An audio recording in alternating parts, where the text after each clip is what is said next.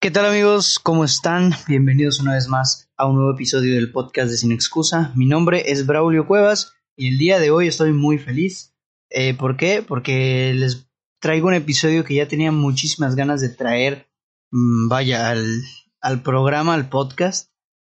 y se trata, como ya vieron en el título, de mis películas favoritas del 2020. En, en marzo, sí, es correcto, en marzo. ¿Por qué? Porque la temporada de premios está a nada de llegar. Bueno, en realidad ya comenzó con los Globos de Oro, pero pues los Oscars, que son así como lo más importante en la temporada de premios, está a nada de llegar. Así que, pues, yo quiero mostrarles mis películas favoritas en marzo. Por esa razón y también porque no había tenido tiempo de verlas que me quedaban pendientes. Por fin ya vi las que yo tenía pendientes, entonces ya puedo hablar de cuáles son mis favoritas del 2020. Aquí tengo mi lista, son 10 películas favoritas del 2020. Obviamente voy a ir de la 10 a la 1. En esta ocasión vamos a llamarle top. Esta vez sí, mi top del 2020, ¿ok? Eh, un top curioso en el cual únicamente una película de las que yo más esperé o de las que yo más esperaba del año quedó en el top. Las demás no quedaron en mis favoritas y e incluso las otras no. No, no, ni siquiera las me gustaron, por eh, si los vemos de esa manera. Así que un top muy sorpresivo para mí pero con unas películas extraordinarias. Entonces, ahorita vamos a empezar a platicar sobre ellas. ¿Ok? Y bueno, pues vamos sin más preámbulo con el puesto number one. No, más bien con el puesto número 10. Eh, bueno, antes de comenzar, eh, yo esto lo tenía pensado hacer en video. lo que pasa es que me atrasé. Mi historial, o más bien mi... Eh, ¿cómo decirlo? Mi itinerario de videos era el de los Oscars, que por cierto acabo de subir al canal de YouTube y si no lo has visto, lánzate a verlo porque está buenísimo. La verdad es que me encantó ese video. Bueno, era ese, después el de mis 10 películas favoritas del 2020 y después mi opinión de Ryan de Last Dragon. El problema es que me atrasé excesivamente con el podcast, con el podcast, con el video de los Oscars. Me atrasé por cuestiones de la escuela, por cuestiones de fuerza mayor entonces, pues tuve que eh, suprimir el video de los de los de mis favoritas para hacer el de Ryan de las Dragons, el de Raya and the Last Dragon, mi opinión. Eh, película que se estrena el viernes 5 de, de marzo este, seguramente para cuando estén escuchando este podcast ya se estrenó, pero eso fue lo que pasó, entonces dije, ok, no pasa nada, lo hago en formato podcast, así tengo un tema extra por cuando no tenga alguna idea, se van recorriendo los temas de la lista. Entonces, eh, pues nada, ahora sí ya, sin más preámbulo, vamos a comenzar con el número 10, chan chan chan chan, que se llama K. Gillionaire. Cajillionaire, dirigida por Miranda July, o Julie, no sé cómo se pronuncia su apellido, la verdad. Protagonizada por Evan Rachel Wood y por Deborah Winter. También tenemos a Gina Rodríguez, que yo la conocí por esta película y me enamoré, quedé fascinado de ella. O sea, no, ni siquiera de su actuación. Bueno, sí, también, pero de ella. Ella es un amor, esa, está hermosa, esa actriz. Y pues me enamoré de ella. Esta película está en mi puesto número 10. La vi en el Festival de los Cabos que fue, o sea, yo tenía un plan con mi familia, tengo familia que vive ahí en Los Cabos, tenía un plan para irme al Festival de los Cabos en 2020, o sea, literalmente a ir, porque el año pasado trajeron The Irishman y vino el señor Robert De Niro. O sea, puedes creerlo, vino Robert De Niro, bueno, fue Robert De Niro al festival y yo me hubiera encantado ir a conocer a mi actor favorito, ¿están de acuerdo? Pero no se pudo. No fui, nunca supe y esta vez pues pandemia, entonces el festival lo hicieron de manera virtual y absolutamente gratuita. Entonces pude ver muchas películas, bueno, en realidad solo vi dos, pero pude ver muchas, muchas, eh, no, no muchas, sino películas así interesantes, ¿no? De las dos, las dos que vi, las dos me encantaron. Y las dos están en el top. Ya van a saber cuál es la otra. Pero ¿por qué me gustó Cajillionaire? ¿O de qué trata Cajillionaire? Se trata de una familia que es ladrona. Es una familia pobre que se dedica a estafar y a robar. Entonces, esta familia, este padre y esta madre, se encargan de entrenar, por así decirlo, a su hija para que ella aprenda las mañas, para que ella aprenda los truquitos, para, pues vaya, estafar y robar a la gente, ¿no? Ellos han entrenado a su hija toda la vida. Su hija es una muchacha de 26 años y pues en uno de esos, esto no es spoiler, es parte de la sinopsis, en uno de los atracos, pues convencen a un extraño, a un conocido, para que se una a ellos y este suceso va a propiciar una serie de reflexiones en torno al personaje principal que es la chica, ¿no?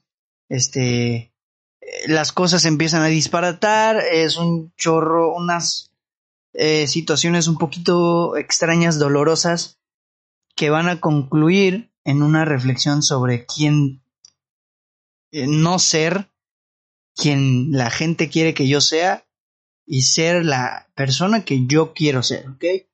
Esa es la reflexión principal que yo rescato de esta película. Eh, me gusta mucho por cómo explora el lado. La película toca mucho las temáticas de aceptación. Mis padres no me aceptan, mis padres nunca me han demostrado el amor que yo quiero. Pero por fin he conocido a una persona que me, me lo está demostrando conociéndome en dos días prácticamente. Entonces esa construcción que hacen, ese vínculo que generan entre las dos actrices, que una es Gina Rodríguez, con su personaje llamado Melanie, y la otra es Eva Rachel Wood, con su personaje llamada Old Dolly, Old Dolly, así le dicen en la película. Es una película muy emotiva, sobre todo el final, el final me rompió y me pareció espectacular. Y sinceramente se merece el top. Estuvo a nada a nada de salir del top, pero después de una larga serie de reflexiones dije, no, se tiene que quedar porque me, me pareció fantástica, de verdad me pareció muy buena. Pensé que iba a sonar muchísimo más durante las menciones de las que podrían ser seleccionadas para la temporada de premios. Desafortunadamente no fue así. No tengo la menor idea de por qué no tuvo la, la suficiente eh, no sé si distribución, bueno, distribución, ninguna película en 2020 tuvo la suficiente distribución. No sé si la suficiente euforia por los fans, por la gente, no lo sé. Algo falló. Eh, tenía muchas esperanzas en que fuera a sonar mucho en temporada de premios y la verdad es que no ha sonado eh, prácticamente nada. Entonces, me duele, pero yo sí la voy a incluir. En el número 10, ajá. En el número 9 tenemos nada más y nada menos que Wolf Walkers. Wolf Walkers, una película animada dirigida por Tom Moore y por Ross Stewart, que es la que anda peleándose con Soul para posicionarse como la mejor película animada del año. Eh, en los Golden Globes ganó Soul. En los Oscars creo que también se la va a llevar Soul. Pero, pero, eh, esta, a mí me costó mucho trabajo eh, vaya, definir si me gusta más Soul o si me gusta más Wolf Walkers. Al final concluí en que conecté un poquito más con Soul, pero me encantó mucho el concepto de Wolf Walkers. Wolf Walkers trata sobre una niña que ¿Cómo explicarlo? Se somete, no se somete, sino que llega o se adentra, se aventura a una aventura, vale la redundancia, con una tribu que se llama los Wolfwalkers, que son morritos que se convierten, bueno, humanos que se convierten en lobos en la noche y hacen un chorro de cosas, ¿no? Eh, ya busqué la sinopsis para darle una mejor, darles una mejor eh, postura, una mejor, aclararles un poquito mejor, no sé qué me está pasando hoy, aclararles sobre qué va eh, esta, esta película. Dice así, en una época de superstición y magia, en la que los lobos son considerados criaturas malévolas es un punto clave en la película. Robin, que es la niña, una joven aprendiz de cazadora, llega a Irlanda con su padre para erradicar a la última manada de lobos. Sin embargo, se hace amiga de uno de ellos. Uno de ellos se refiere a la chica que pertenece a la tribu Wolfwalkers. Pasan muchas cosas a lo largo de la película. Es una aventura que lo único, eh, lo único que abunda en ella es amistad, em, lealtad y sobre todo solidaridad, ¿no? Llega un punto en el que toca temas bastante maduros, en los que sientes impotencia, de verdad sientes muchísima impotencia porque es como ¿por qué le quieren hacer eso a los lobos? O sea, ves, captas la tan evidente, ¿cómo decirlo? Mm, ¿Cómo se le dice cuando la gente no sabe? Ignorancia, la tan evidente ignorancia del pueblo en cuestión en, este, en esta ocasión, este pueblo de Irlanda. Piensan que los lobos son del demonio prácticamente y eso está muy chistoso, pero es muy preocupante durante, dentro del contexto de la película. Entonces, me gustó mucho, es muy sentimental, está muy emotiva, pero me pareció curioso porque yo, a mí casi no me gustan las películas súper emotivas, por eso eh, es Inside Out, no me gusta mucho porque se me hace un poquito mucho cursi, pero justamente esta película que tiene demasiada cursilería y demasiado sentimentalismo, no me pareció sosa, no me pareció aburrida, no me pareció repetitiva, no, no, no, no, no es algo que me pareció muy bien manejado. Y luego rematas con una animación que está de otro nivel. Es una animación en 2D que hoy casi no se ve, que está extraordinaria, o sea, me encantó el diseño de los personajes, me encantó el diseño del trazo de los dibujos, se ve todavía los trazos del sketch, o sea, las figuritas, o sea, el concepto en general me pareció brutal y por eso me gustó mucho Wolfwalkers. Eh, si ustedes no la han visto, la pueden encontrar en Apple TV de manera legal, de manera ilegal en otros sitios que yo no les voy a decir, a menos que me manden WhatsApp y ahí ya les digo. Pero, pues ahí la pueden encontrar en Apple TV, si es que tienen Apple TV o si no, pues contraten.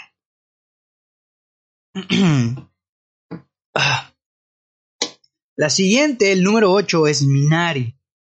Minari, la reciente ganadora del Globo de Oro a Mejor Película de Habla No Inglesa, que me pareció una tremenda estupidez porque la categoría le cambiaron el nombre para que ya no sea Mejor Película Extranjera y sea Mejor Película de Habla No Inglesa. ¿Para qué? Para que así puedan premiarla. No tengo problema en que la premien, por ejemplo, en Mejor Guión, no lo sé. Pero en Mejor Película Extranjera ahí sí me chocó por otra película que van a notar en la siguiente en siguientes posiciones. Pero Minari es una película sobre una familia eh, coreana que llega a Estados Unidos, a un pueblito de Estados Unidos, para vivir lo que conocemos nosotros como el sueño americano, o por lo menos intentarlo. Ajá, durante este intento, pues los problemas familiares se desatan. Hay una situación muy importante sobre lo que, por ejemplo, el niño, voy a decir spoilers, la neta, porque no creo que o sea, ya es este, hay una parte donde un niño, el niño, el más chiquito, nunca ha conocido, el niño nació en Estados Unidos, nunca ha conocido Corea. Y ah, eh, durante la historia llega la abuelita. Entonces esta abuelita llega y como los abuelitos de Corea del Norte al parecer son diferentes, pues el niño le dice, tú no eres una abuelita de verdad. Porque hay varias escenas en las que, esto me gustó mucho porque hay varias escenas en las que se hace referencia al estereotipo de abuelita americana, ¿no? Porque hay una parte donde le dice el niño, abuelita, ¿tú sabes hacer galletas? Y le dice la abuelita, oh, no, claro que no.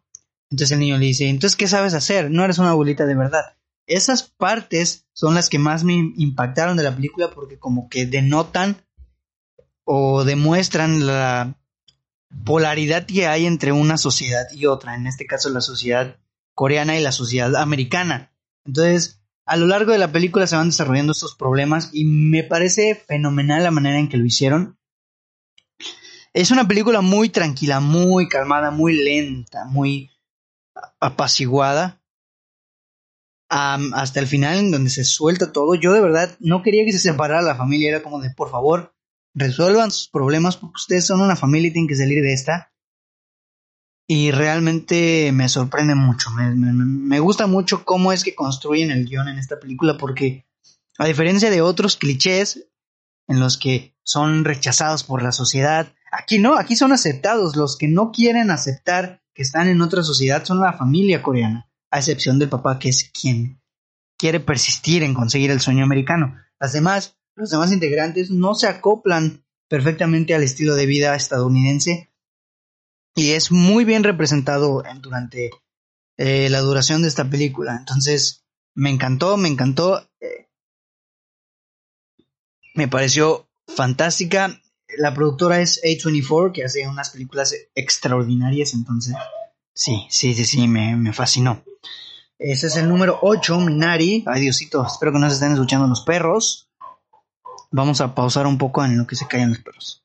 Y bueno, vamos a continuar con la número 7. La número 7 es una película mexicana. Esta película mexicana, yo creo que si estás escuchando esto y la viste, seguramente ya sabes a cuál me estoy refiriendo. Obviamente Cindy la Regia, eh, te la creas. Qué chiste más malo, ¿no? No, ya no estoy aquí. Es mi séptima película favorita del año. Ya no estoy aquí. I'm not longer here.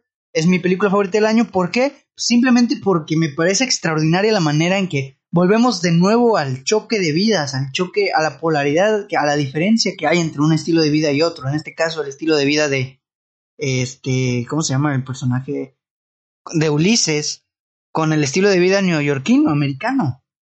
Eh, este brother que es de Monterrey, de los tercos, ¿no? Yo creo que no voy a mencionar la, la, sinopsis porque todo el mundo ya la vio, o creo que es de las que más han visto durante este año. Eh, si no la han visto, la pueden encontrar en Netflix. I'm No Longer Here, ya no estoy aquí. Dirigida por Fernando Frías, una película extraordinaria, extraordinaria. Me parece una de las mejores películas mexicanas que se han hecho en los últimos años. Poética a más no poder, sentimental, sí, pero con un significado un poquito más profundo. Me encantan los simbolismos que el director empleó en esta película porque me parecen extraordinarios el simbolismo del final de que se pausa, se apaga el reproductor y aterriza a Ulises a su realidad, me parece fenomenal. O sea, me parece una gran película. Me, encanta la diferencia muy marcada que hay entre un estilo de vida y otro. Me encanta que esta persona no se quiera regresar, o más bien no quiera adaptarse al, al estilo de vida americana, se regresa a su lugar de origen para, vaya, pertenecer nuevamente a la cultura que él extraña, a la cultura que él quiere seguir practicando, no sé, no sé si practicando, tal vez, pues, viviendo, vaya. Entonces, me parece extraordinario, me parece genial esta, esta premisa y esta película y la actuación de del personaje de Ulises que es Fernando no perdón Juan Daniel García es de otro nivel, yo creo. Para hacer su primera actuación me parece espectacular. Entonces, ya no estoy aquí. Eh, la verdad es que me gusta mucho y espero que la nominen al Oscar. Y si la gana, estaría contentísimo. Pero, si no la gana, pues espero que gane la otra película que les voy a mencionar. No en este puesto, que es el número 6, sino en el otro. En puesto número 6 tenemos a Soul de Pixar. Es una película que me fascinó, ya la vi como tres veces conecté muchísimo. El mensaje de Soul es lo que más me gustó. Desde luego, Soul y su mensaje es lo que más me gustó. Mucha gente dice, ay, que, que ya Pixar quiere ser más profundo. No, Pixar quiere hacer las historias que se le antojen. ¿Estamos de acuerdo? Pixar... Perdón que tome agua. Pixar sabe lo que hace y en esta película se demuestra. ¿Qué me encantó de Soul? Sus personajes, la manera en que, transformaron un mensaje aparentemente, un, un tema complejo como la muerte, quiénes somos, qué hacemos acá, hacia dónde vamos, cuál es nuestro propósito en la vida, el propósito que cada uno tiene en la vida, pues la manera en la que, en la que representaron todo esto me pareció de lo más creativo, impresionante y genial. O sea, de verdad me parece una película muy buena. Eh, técnicamente hablando, narrativamente hablando, eh, de verdad, es buenísima. A mucha gente le gustó con justísima razón, a mí también me encantó. No es mi favorita de Pixar, desde luego no lo es, pero me pareció espectacular Jamie Foxx está grandioso. Este, el doblaje no está tan mal tampoco. La música es bellísima. La animación es extraordinaria. Eh, Nueva York es un personaje más en esta película y la verdad es que no tengo absolutamente nada que reprocharle a Soul. Es fantástica. Y ese fue mi puesto número 6. Ya vamos al top 5. Top 5. En el número 5 tenemos Another Round o como su título original, Drug. Dirigida por Thomas Winterberg. Protagonizada por Max Mikkelsen, el maestro. El genio Max Mikkelsen. Y esta película me gustó la primera vez que la vi, pero una vez que me di cuenta de todo el trasfondo que tiene la película, me pareció totalmente extraordinario. Es mi película, es mi galla, mi gallo, mi galla, mi gallo para ganar película extranjera, para ganar mejor película extranjera en los Oscars. De verdad, es una extraordinaria película y Max Mikkelsen le da un plus. Ahorita les platico de qué va, pero les voy a platicar un poquito del contexto, ¿no? Esta idea, la idea de la película surge de la colaboración del la participación de, de Thurber, que es el director, y de su hija adolescente que se llama Ida, o se llamaba Ida. La película eh, en un principio estaba direccionado o visionada como una comedia e iba a funcionar como un debut de un debut cinematográfico de la, de la hija del director, de Aida, creo que se pronuncia su nombre. Entonces empieza la producción, Aida y su mamá sufrieron un accidente automovilístico desafortunadamente. Em, desencadenó una serie de problemas como la salud en estado grave de la esposa de Thomas Winterberg y una desafortunada un desafortunado deceso de la hija del director de Aida. Y desafortunadamente fallece y entonces Druk toma un giro de 180 grados y se convierte en una tragedia, tragicomedia, por así decirlo, una película un poquito más profunda y oscura, un homenaje a la hija y una, por así decirlo, catarsis del duelo de Thomas Bitterberg. Entonces, este trasfondo, la verdad es que me parece muy, muy impactante porque la película trata sobre un profesor, la premisa me parece extraordinaria, la película trata sobre un profesor que junto a sus tres amigos, que también son profesores, eh, descubren que mantener durante tu cuerpo cierto porcentaje de alcohol, que es 0.5% de alcohol, va a hacer que rindas mejor. ¿Por qué llegan a esto y por qué llegan a probarlo? Porque el protagonista, que en este caso está protagonizado por Max Mikkelsen, este protagonista eh, está sumergido en un hoyo depresivo bastante evidente, en un hoyo que cada vez se hace más grande, ya perdió su amor por la docencia, ya no le, ya es una persona muy aburrida, muy sosa, eh, no, no tiene un propósito, su vida es completamente gris y está sumergido en un incipiente ciclo de, de, de depresión que lo único que hace es ir subiendo más. Entonces, él y sus amigos deciden poner a prueba este, este experimento eh, para ver qué, qué, tan, qué tan cierto es, ¿ya? Entonces, durante la película vemos los efectos que ocasionan este tipo de sustancias, este punto 5 de alcohol que hay en los cuerpos de cada uno de los profesores. Eh, y se suceden una serie de cosas bastante locas. Eh, hay comedia, hay drama, hay tragedia, sí lo hay, y es una conjunción que me parece exquisita, rica en contenido. la actuación de Max Mikkelsen me parece brutal, me parece que eh, representa la depresión de una manera muy buena, pero la química que hay entre los cuatro personajes me parece fenomenal.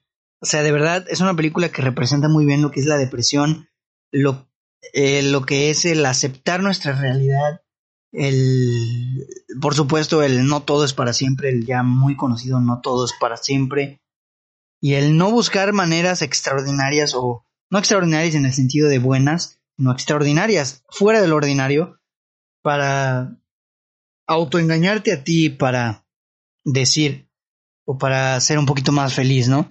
Entonces, no vale la pena hacer eso, esa es la reflexión que me da la película y es una película que me parece fenomenal. O sea, el final, el final de esa película hay una escena donde Matt Mikkelsen está bailando, me parece de lo más hermoso que haya visto durante este año y sin duda alguna es mi película extranjera favorita del 2020, puesto número 5. Y vámonos al puesto número 4, Nomadland. Nomadland, dirigida por Chloe Zhao, protagonizada por Frances McDormand, a quien le doy mi voto de confianza para llevarse la mejor actriz del 2020 en los Oscars. Y a Chloe Zhao a darle mi voto eh, después de Regina King por eh, mejor directora. Entonces lo hace extraordinariamente bien Chloe Zhao aquí. Pero extraordinario. O sea, la película también es lenta y tranquila, pero con una expresividad enorme. Enorme. Hay unas. Hay unas escenas en las que no vemos. Eh, no vemos nada más que a la actriz encuadrada en un primer plano. Así y ya. Y solamente esa escena, con el fondo o con la música, expresa demasiado. O sea, eso aparte es mérito de la actriz, desde luego. Pero eso habla muy bien de la visión fílmica que tiene Chloe Zhao. Tiene una fotografía impresionante, tiene una música buenísima y me gusta mucho el mensaje que hace sobre lo pequeñitos que somos en comparación con el universo y este mensaje lo da por medio de varias tomas, por ejemplo. Les voy a platicar un poquito de la historia. Trata de una chica que después de una pérdida importante en su vida, bueno, una señora, después de una pérdida importante en su vida, tiene, o más bien se deja su vida ordinaria para convertirse en una nómada al 100%. Vive en su, en su vagoneta y ahí tiene todo, ahí tiene su baño, ahí tiene sus trastes y se la vive rondando por todo Estados Unidos. A lo largo de la película va conociendo personas y esto es algo que me gusta mucho. En esta película los personajes, los extras, no están ahí nada más para ser unas extras. O sea, de verdad, cada personaje que esta protagonista se encuentra en, en su aventura, en su travesía, va a sembrar una semillita en, en el arco del personaje. Entonces, eso me pareció fenomenal. Entonces, les explico, esta película, pues, habla mucho sobre lo pequeñitos que somos en comparación con el universo, con nuestro mundo, lo, lo insignificantes que solemos ser y lo importante que es simplemente vivir nuestra vida como está destinada a vivirse. Este, les digo, cada personaje que esta persona se encuentra le siembra un pensamiento y te das cuenta de que realmente ellos son felices con lo que están haciendo en su vida. La protagonista es trabajadora de Amazon y hay planos en donde ella se ve chiquitita en comparación con la con la fábrica inmensa que es Amazon. Entonces, es a lo que me refiero con lo pequeñitos que somos. Hay otro, hay otra escena en la que estamos presenciando cómo esta abraza un árbol enorme, pero enorme, enorme. Y es otra muestra de lo que nos quiere demostrar Chloe Zhao. y sinceramente me parece extraordinaria la película. Va a llegar en cines al parecer, en, este mes de marzo, eh, aquí en México. Y si pueden ir a verla, por favor háganlo. Háganlo porque le... No, bueno, es que no sé si les va a gustar o no. A mí me encantó por la expresividad, por el simbolismo, por todo este rollo, por el lenguaje cinematográfico y cómo está empleado para transmitir el mensaje. Pero es una película muy lenta, es una película muy tranquila, que se toma su tiempo necesario, pero sin duda alguna es extraordinaria. Entonces, si pueden verla y si se animan a verla, háganlo. De verdad no se van a arrepentir. Me encantó y ese es mi número 4. En el número 3, ya el top 3.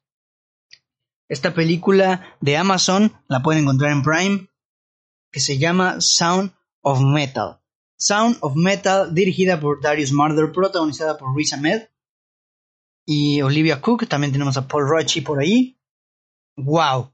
Esta película trata de un baterista de full no de full metal, de, de metal, de heavy metal, que pierde la audición y se, se enfrasca en una aventura, no en una aventura, sino en una travesía para intentar recuperar su audición. Durante ese transcurso va a tener que luchar con aceptar su nueva realidad o con querer regresar a su vieja realidad. Entonces me parece fenomenal, fenomenal. Es una película muy reflexiva. Realmente me hizo mucho pensar en sobre. Vamos a aceptar la realidad como se nos presenta porque las cosas pasan por algo. Este, me parece extraordinario por ese sentido, pero lo que más rescato, porque también se le tiene que aplaudir, es la parte auditiva de la película, la parte técnica, la edición, wow, la mezcla de sonido con esta película, o sea, me hubiera encantado verla en el cine porque siento que una mezcla de sonido así merece escucharse en una sala IMAX. O sea, los efectos de, de, de supresión de ruido, de angustia que te generan, te estresa escuchar que el chavo este no está escuchando. Valga la redundancia, se escucha algo así se escucha, no, ni siquiera lo imitado bien. Así se escucha, o sea, de verdad se escucha muy estresante los momentos oportunos te los meten ahí. O sea, de verdad me parece un éxito narrativo y auditivo, técnico, una proeza auditiva extraordinaria. Esta película sí que sí me encantó. El final me pareció muy acertado. Y desde luego la actuación de Ruiz Ahmed yo creo que es la mejor del año, masculina. Entonces, pues ya, se la saben, es buenísima. Ahora vamos con el puesto número 2, el puesto número 2 de mis películas favoritas del 2020, Promising Young Woman, dirigida por Emerald Fennell, protagonizada por Carey Mulligan, que lo hace extraordinariamente bien. Wow. Esta película yo no esperé que me gustara tanto, terminó posicionándose en mi segunda película favorita del año, tiene un soundtrack espectacular, el soundtrack me encantó, pero la, la historia, sobre todo el tema que aborda, que es un tema bastante popular entre estos días, el, feminismo, el machismo, los abusos que sufren las personas, un tema bastante delicado que lo manejan de manera extraordinaria. Y todo por medio del personaje principal de Carrie Mulligan, que es un personaje lleno, o sea, le nota la impotencia, se le nota las ganas de buscar justicia, se le notan las ganas de vengarse. Y canaliza todo esto para convertir un personaje muy rico y muy, muy completo. Entonces esta película, por medio de este personaje, me parece extraordinaria. La forma en que construyen la historia con base al personaje, me parece de lo mejor. La película nos cuenta la historia de esta chica que vive una o vivió una trágica una tragedia, una un suceso en su vida que le hizo desmoronarse moral, física y demás cosas. Eh, y este suceso la convierte en una mujer que lleva una doble vida. De día, pues trabaja, de noche se dedica a engañar a los hombres para vengarse de, de los intentos de abuso. No sé si me estoy dando a entender. Esta chica va a los bares en las noches, finge estar borracha, los chavos se la llevan al cuarto y ella los cala, como que los, los, estudia así de, a ver qué me va a hacer este brother, a ver qué, qué, qué cuenta por allá. Entonces, si este chavo intenta hacerle algo, ella reacciona y le dice, ¿sabes qué? No sé qué, y les hace cosas. No, no sabemos qué. Eso es algo que me gusta mucho de la película. Nunca te dicen qué les hace, no sabes si los mata, los tortura, si les hace algo, no lo sabemos. Entonces, esta película me parece fenomenal, me gusta mucho cómo canaliza todos esos temas. El final me parece extraordinario, me parece sorprendente. Y el soundtrack me parece brutal. Entonces, esta película no se la pueden perder. ¿Dónde la pueden encontrar? Sinceramente no sé, ahí se las debo. Yo la vi en un con un screener, pero me pareció brutal, bru, brutal. Y pues, creo que va, incluso creo que va a llegar a cines. Creo que va a llegar a cines. Y pues nada, ahí lo tienen, el puesto número 2. Y antes de pasar al puesto número 1, que los que ya vieron en mi video de YouTube ya van a saber de cuál se trata. O los que ya vieron mi video de YouTube sobre esa película ya van a saber de cuál se trata. Pero antes de pasar a eso, vamos a dar unas cuantas menciones honoríficas. Onward, desde luego, una mención honorífica. ¿Por qué? Porque me pareció linda esta película de Pixar, Onward. Ya saben, me gustó mucho la magia y todo este rollo que metieron a la producción. The Gentleman, que aquí me marca que es del 2019, pero en México se estrenó en 2020, así que yo creo que es del 2020. Entonces, esta película de mafia bastante diferente, dirigida por Guy Ritchie, que lo hace, regresa a su género o a su estilo, y me encantó, me gustó mucho, me gustó mucho la dinámica que tiene, entonces me pareció genial. Creo que está en Netflix, la pueden encontrar por allá. También tenemos Pieces of a Woman. A mucha gente no le gustó, a mí sí, la verdad es que a mí sí. La actuación de Vanessa Kirby es mi segunda actuación, o tal vez mi primera actuación femenina favorita del año. Eh, si no nominan a, o sea, si no, si la nominarían, yo creo que me iría por su actuación de Vanessa Kirby porque me parece extraordinario. Los primeros 30 minutos están brutales, baja un poquito el ritmo después, pero al final la película me terminó gustando mucho. Entonces habla mucho sobre los problemas maritales, la pérdida de un bebé, muchas cosas. una película muy... A mí me gustó, a mí me gustó. Cálenla, a ver qué les parece a ustedes. Está en Netflix también. Eh, también tenemos Palm Spring, una película que me gustó mucho cómo abarca el tema del bucle temporal, que lo hemos visto en muchas películas como El juego de la marmota se llama, no me acuerdo, El Día de la Marmota, ajá. Ese, también como en... Eh, ay, se me fue el nombre de esta película. también habla de bucles, de loops temporales. Ay, no puedo creer, se me ha olvidado. Ah, Feliz Día de tu Muerte, ándale, esta, película. Este, Feliz Día de tu Muerte, que también habla de bucles, pero Palm Springs lo aborda de una manera bastante creativa y bastante bonita, o sea, no, no, no es la típica película, no, no se siente cliché, vaya, Está muy buena. Pueden verla por ahí. Ahí encuéntrenla. Está buena. y eh, la película por la que estuve a punto de quitar Gillionaire el número 10. Never, Rarely, Something's Always. Una película que habla sobre un tema hiper popular en estos tiempos que es eh, el aborto, la legalización del aborto. Que se trata de la historia de esta chica que en Transilvania, que es de donde es ella, no, o Pensilvania, no me acuerdo.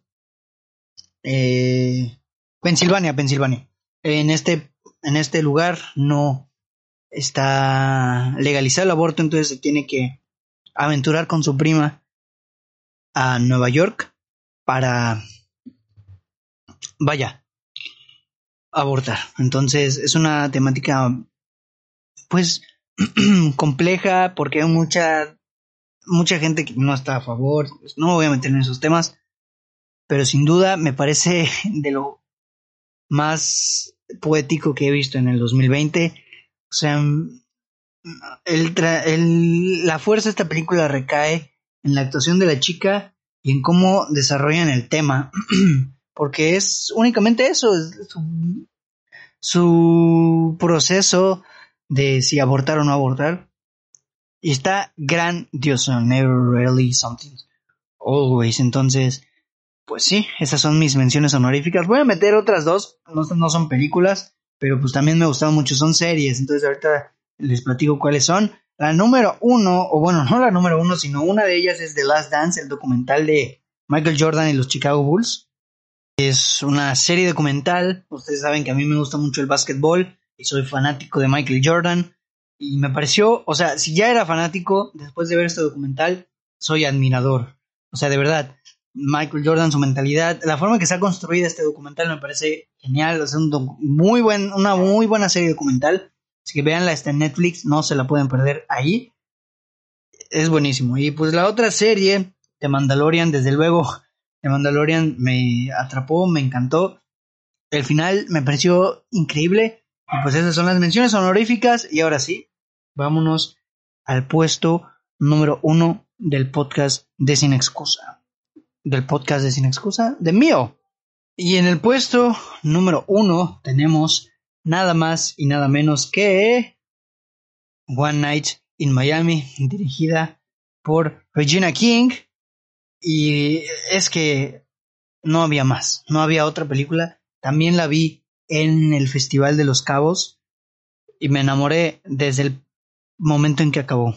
O sea, si ustedes ya vieron mi opinión, porque ya tengo la opinión de One Night in Miami en el canal de YouTube, que si no te has suscrito, suscrito, no te has suscrito, muy mal, ve a hacerlo ya mismo y ve la opinión que hay ahí de One Night in Miami. Me parece espectacular, fantástica, de verdad, o sea, es una adaptación de una obra. Se trata de una de una noche en la que Cassius Clay, Muhammad Ali, gana y celebra con cuatro de sus grandes, con tres de sus grandes amigos, que tenemos a Sam Cooke, que es un cantante, Jim Brown, que es un jugador, y nada más y nada menos que el grandísimo Malcolm X, que es un activista, fue un activista.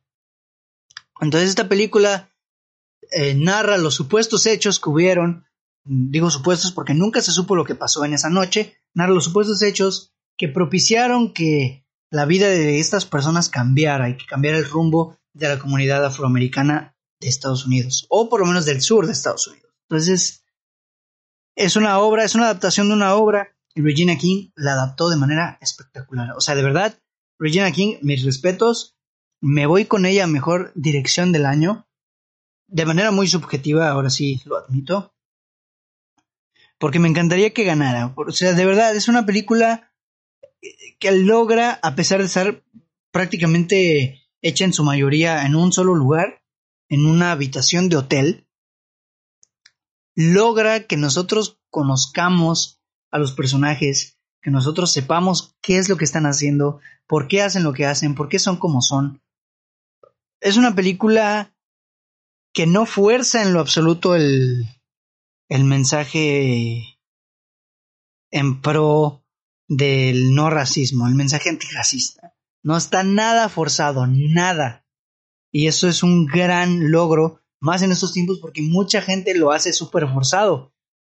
Y este no, o sea, este está genialmente manejado, fluye de manera muy natural, gracias a la actuación, gracias a la química que hay entre los personajes, porque hay muchísima, muchísima química entre ellos. Hay una dinámica muy padre, peleas, risas, coturreo, muchas cosas, y la verdad es que lo hacen extraordinariamente bien estos cuatro hombres. Y, o sea, te lo digo de verdad, es mi película favorita del 2020, no tengo la menor duda. Y me parece fantástica. O sea, de verdad, el logro, con solo ese logro de lograr que un argumento antirracista no se sienta forzado, me parece muy valioso en una dirección, en una dirección y en un guion. El guion es fantástico, es fenomenal, escrita por Ken Powers. De verdad, si no han visto One Night in Miami, la pueden ver en Prime Video. Ahí, ahí la tienen. No se la pueden perder en lo absoluto. Les recomiendo muchísimo que la vean. Eh, ojalá tenga nominaciones. Eh, ojalá, de verdad. Y pues, ya saben, amigos, este fue el top, el primer puesto en mi película favorita del año 2020. Eh, ya saben, si les gustó el episodio, pues eh, qué bueno, ya, ya terminamos, ya pueden irse a comer, pueden irse a dormir, pueden irse a su casita. Muchas gracias por escuchar el episodio de esta semana, si es que los has escuchado hasta aquí. Sí, sí, te agradezco enormemente. Eh, espero que te haya gustado mucho y nos estamos escuchando en un próximo episodio. Ya saben que el podcast está en Spotify, Podcast, Apple Podcast, Google Podcast, iVoox y por supuesto YouTube. Suscríbete, síguenos en Instagram y en Facebook como Sin Excusa. Mi nombre es Braulio Cuevas y nos vemos la siguiente semana con un nuevo episodio del podcast de Sin Excusa. Bye.